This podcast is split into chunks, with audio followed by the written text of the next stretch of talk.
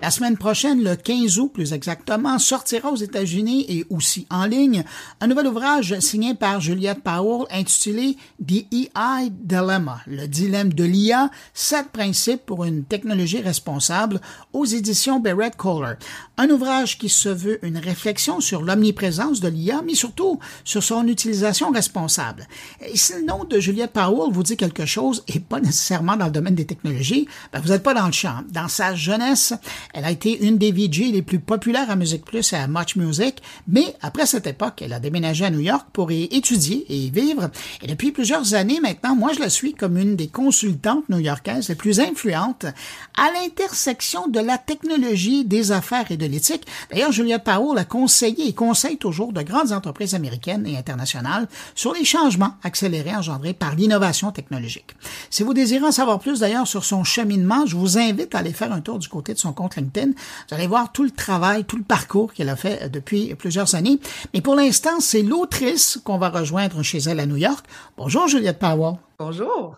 Euh, Juliette, pourquoi écrire un livre sur le dilemme de l'IA aujourd'hui, maintenant?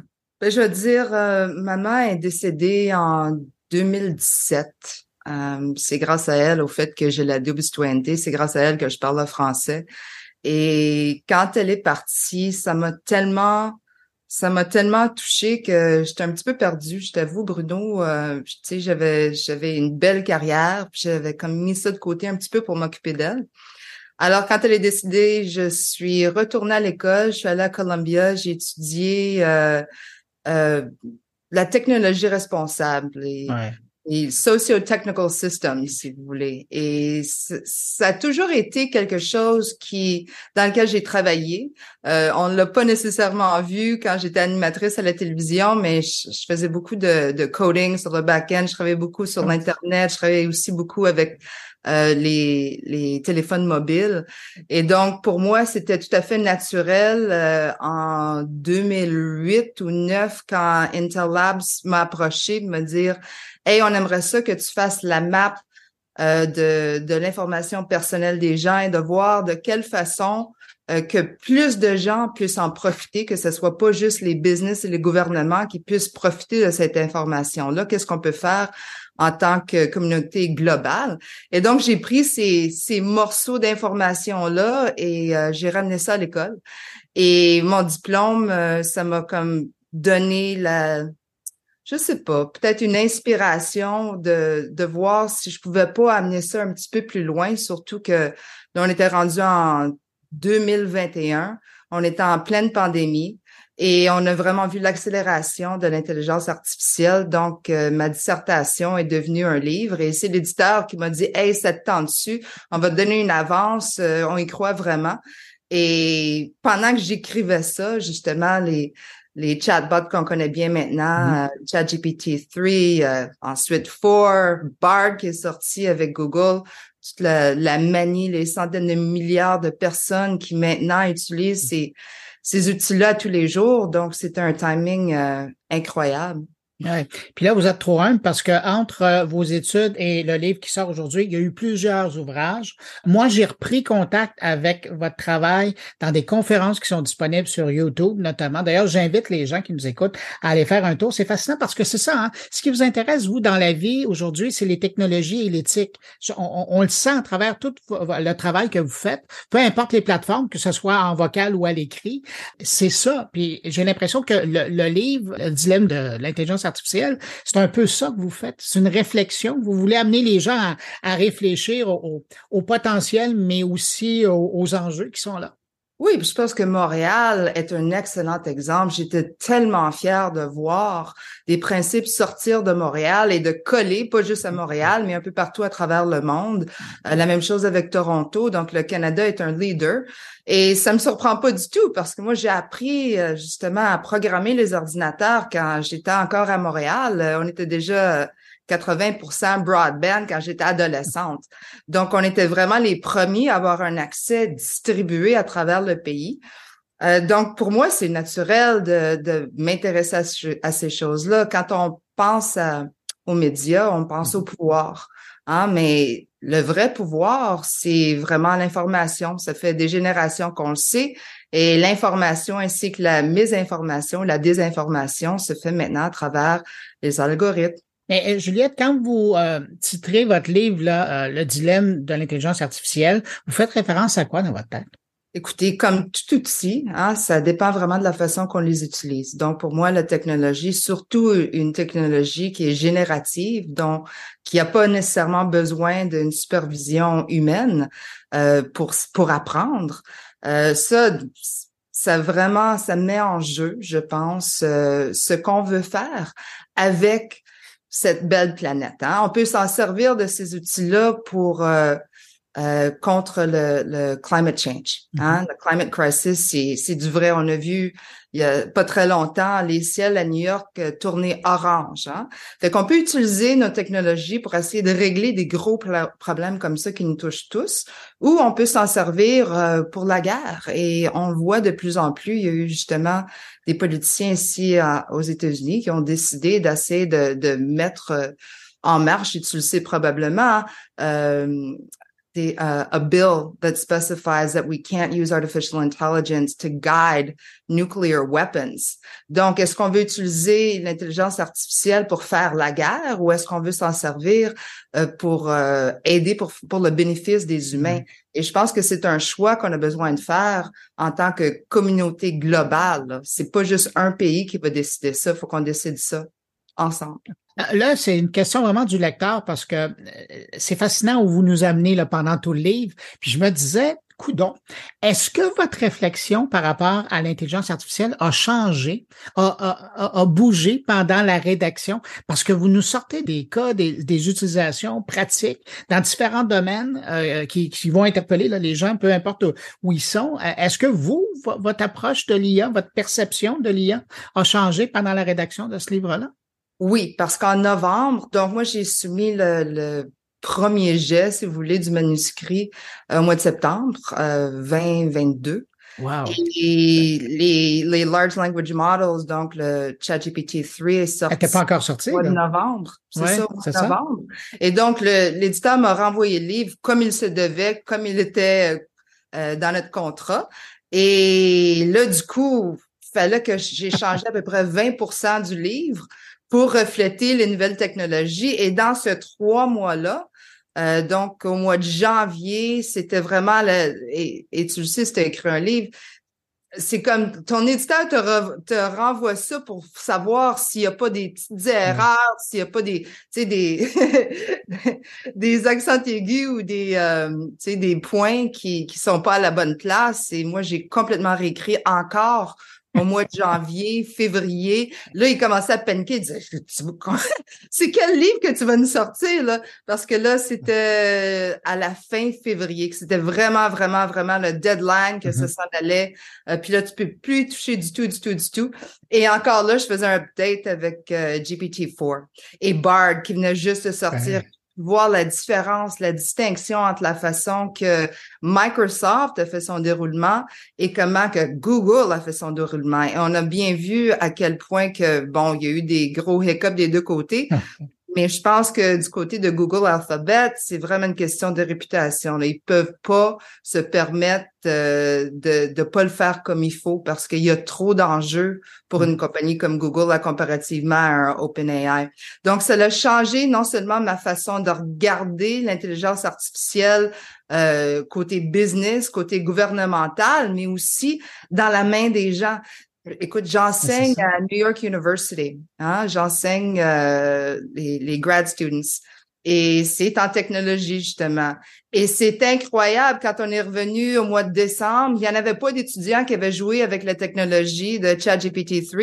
Et quand on est revenu à la fin janvier, là, tous les étudiants et tous leurs projets de fin d'année Hein, pour graduer avait changé. Donc, c'est sûr que ça a changé notre façon, pas juste à moi, mais je pense à tout le mm-hmm. monde qui a touché, qui a vu les résultats.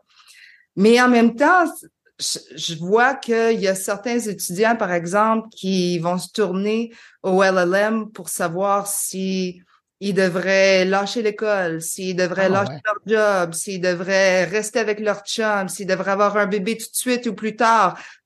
On sait très bien que ces, chatbots-là ne peuvent pas répondre à ces choses-là basées sur une intelligence, sur une connaissance de toi, de, ta personne.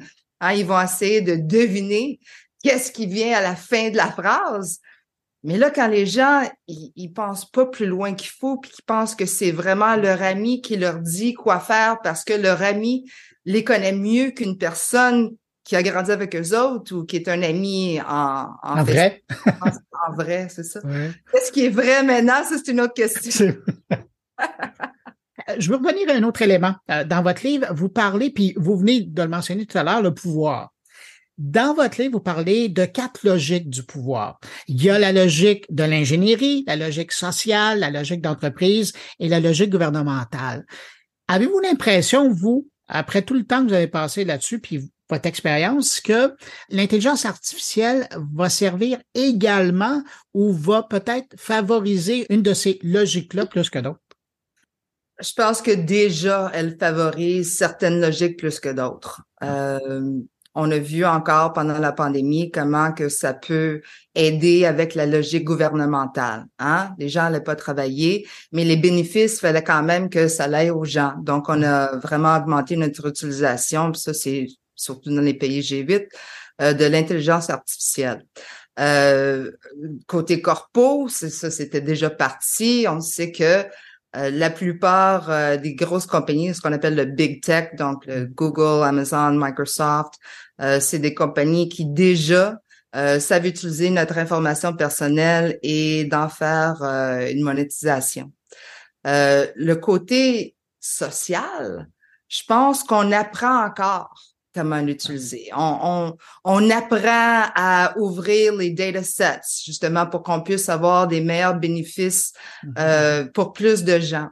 Mais je pense que maintenant, il y a aussi une, je pense qu'il y a une grosse tendance dans les villes, par exemple, de faire une, une grosse priorisation, to do a big prioritization around uh, digital assets, artificial intelligence, and data-driven skills. Mais quand on regarde dans un environnement qui est plus rural, c'est le contraire. Du moins euh, aux États-Unis, je veux dire, les gens euh, côté rural, ils pensent pas nécessairement que c'est la première chose à faire. La première chose à faire, c'est d'apprendre comment tirer un gun. Pourquoi? Parce que c'est ça qui va assurer ta survie, là, tu mmh. sais. Puis je pense que on voit beaucoup de polarisation politique ici aux États-Unis qui est axée euh, pas juste sur euh, les candidats à la présidence, mais aussi cette mentalité-là, qu'est-ce qui est plus important? Et je pense que c'est pour ça qu'on a besoin d'une plus grande conversation. C'est pas juste autour des outils technologiques, c'est autour des, des priorités humaines. Qu'est-ce qui est important pour nous autres? Euh, si tu as lu le livre, tu as vu dans, dans, le premier chapitre, on parle des du Moral Machine Experiment. C'est un, incroyable euh, projet qui est sorti de MIT où on a vu euh, plus de 200 millions de personnes qui ont répondu à cette expérimentation-là où les gens se mettaient dans la peau, si tu veux, euh, d'une voiture autonome. Et quand tu es dans la peau de cette voiture-là, il faut que tu décides et là, as mhm. vraiment un choix ou l'autre choix, tu pas de choix dans le milieu. C'est est-ce que tu vas tuer un homme ou est-ce que tu vas tuer une femme? Est-ce que tu vas tuer un animal ou est-ce que tu vas tuer un, bébé? Est-ce que tu vas tuer une femme enceinte ou une femme qui est pas enceinte?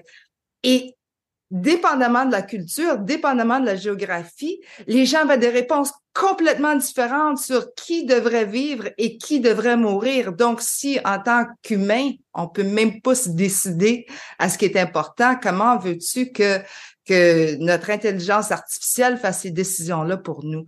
c'est mm. ça vraiment qui qui m'importe, c'est qu'on ait une plus grosse discussion sur ce qui est important parce que on a le choix là, on a la possibilité de faire ces choix-là maintenant.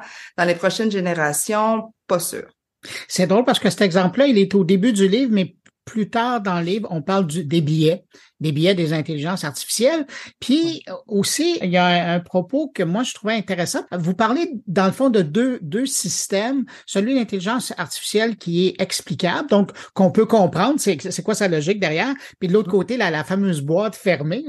J'aimerais ça vous entendre là-dessus. Pourquoi l'explicable, euh, selon vous, est, est plus important?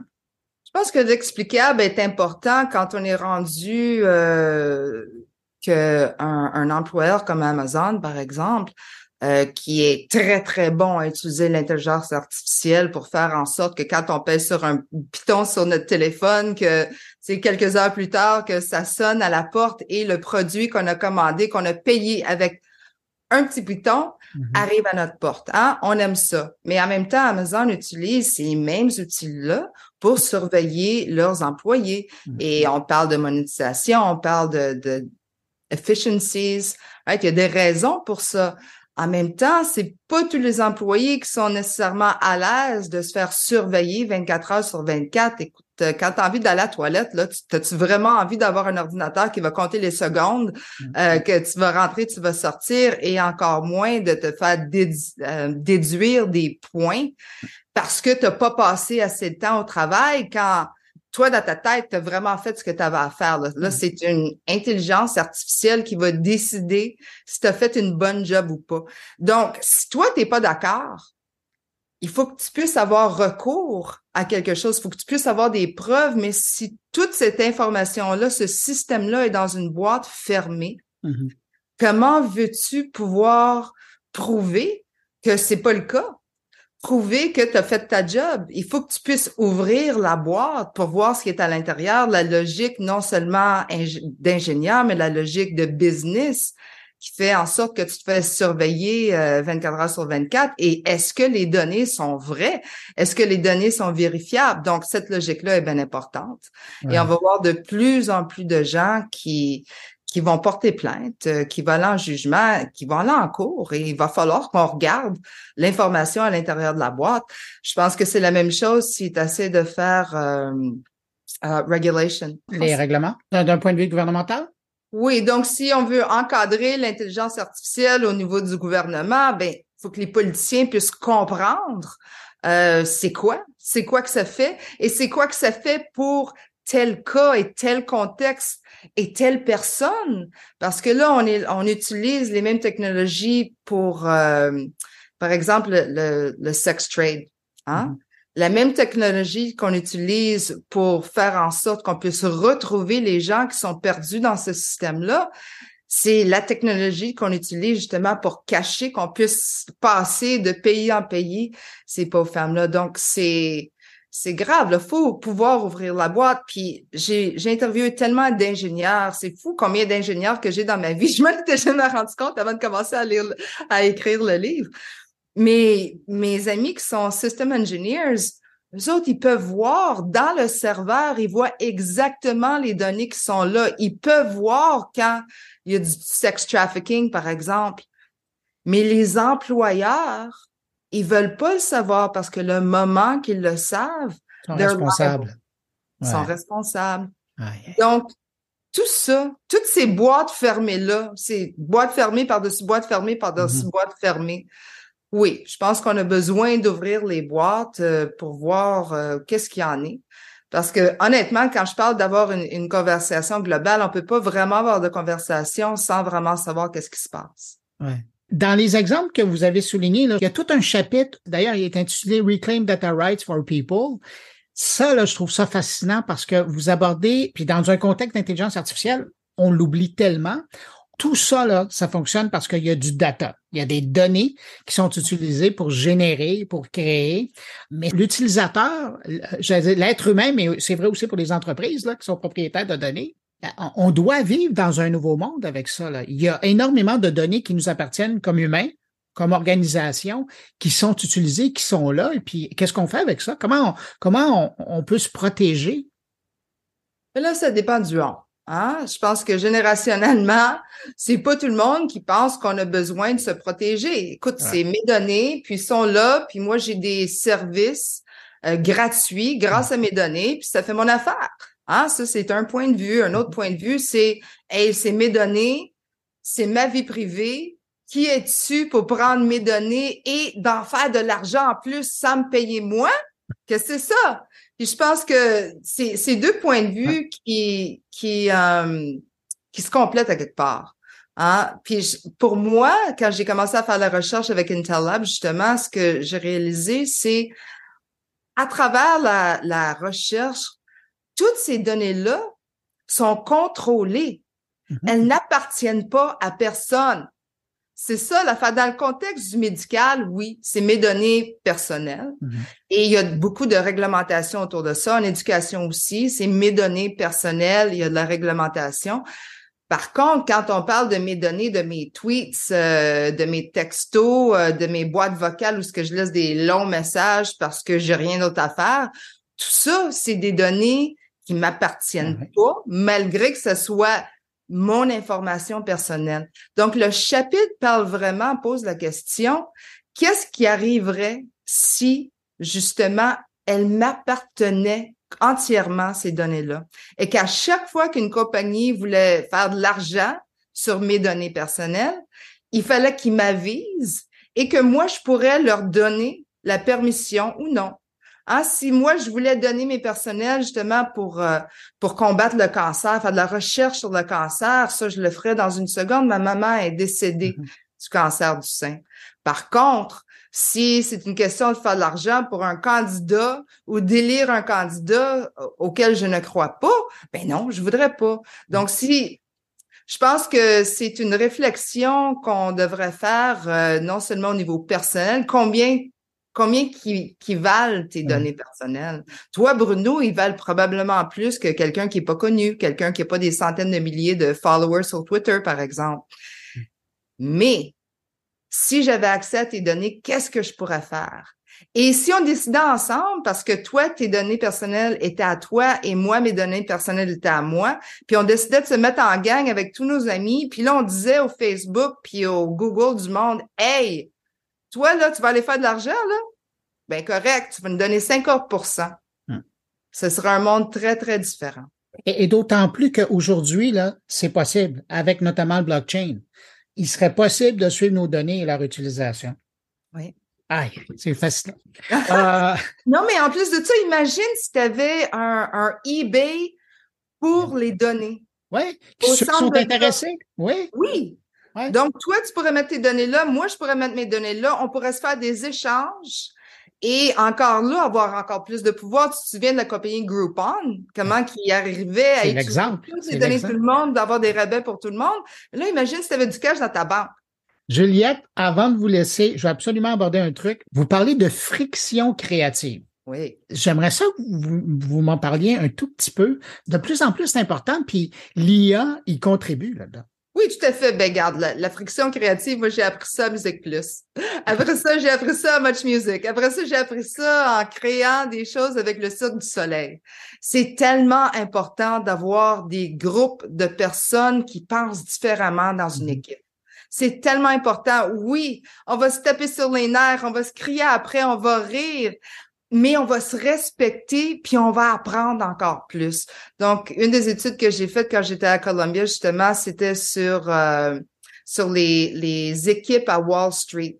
Donc, on voyait que on, il y avait beaucoup, beaucoup, beaucoup d'argent qui misait sur le fait que les gens qui sont pareils dans les équipes à Wall Street, ils font plus d'argent. Mais nous ce qu'on a observé avec le professeur Stark, c'était le contraire. Le plus que tu avais de diversité, et là, je parle pas de race, là, je parle pas juste de sexe, je te parle de diversité d'opinion, de, mm-hmm. de culture, d'éducation, de, background. De démocrate, de républicain. Tout à fait, le neurodiversity, toutes les diversités tout ça faisait que les équipes délibéraient encore plus. Hein? Ça poussait, oui, mais tu n'as pas pensé à ça, puis l'autre affaire. Par contre, c'est des équipes qui produisaient le plus d'argent et aussi le plus de bénéfices pour le restant de la compagnie. On a vu la même chose quand on a étudié euh, le stock exchange au Japon. Donc, c'est, c'est la même chose qu'on voit encore les équipes de, de Soleil, les équipes de, de Much Music.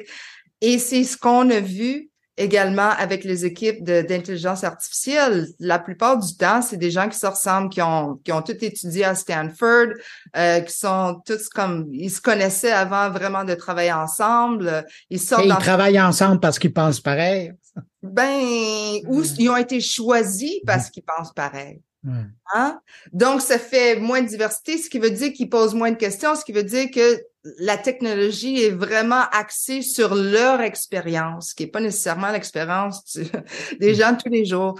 Et donc, cette diversité-là, cette, cette friction collective et créative, elle fait des meilleures équipes et elle fait de meilleures intelligence artificielle, les meilleurs résultats.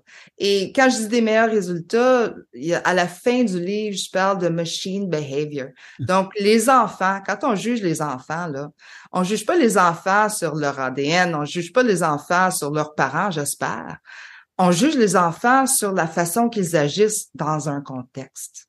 Et je pense que si on est pour juger l'intelligence artificielle, c'est vraiment dans le contexte de la façon qu'elles réagissent, la façon qu'elles agissent, leurs outcomes dans des contextes bien spécifiques. Je pense que ça, c'est bien important.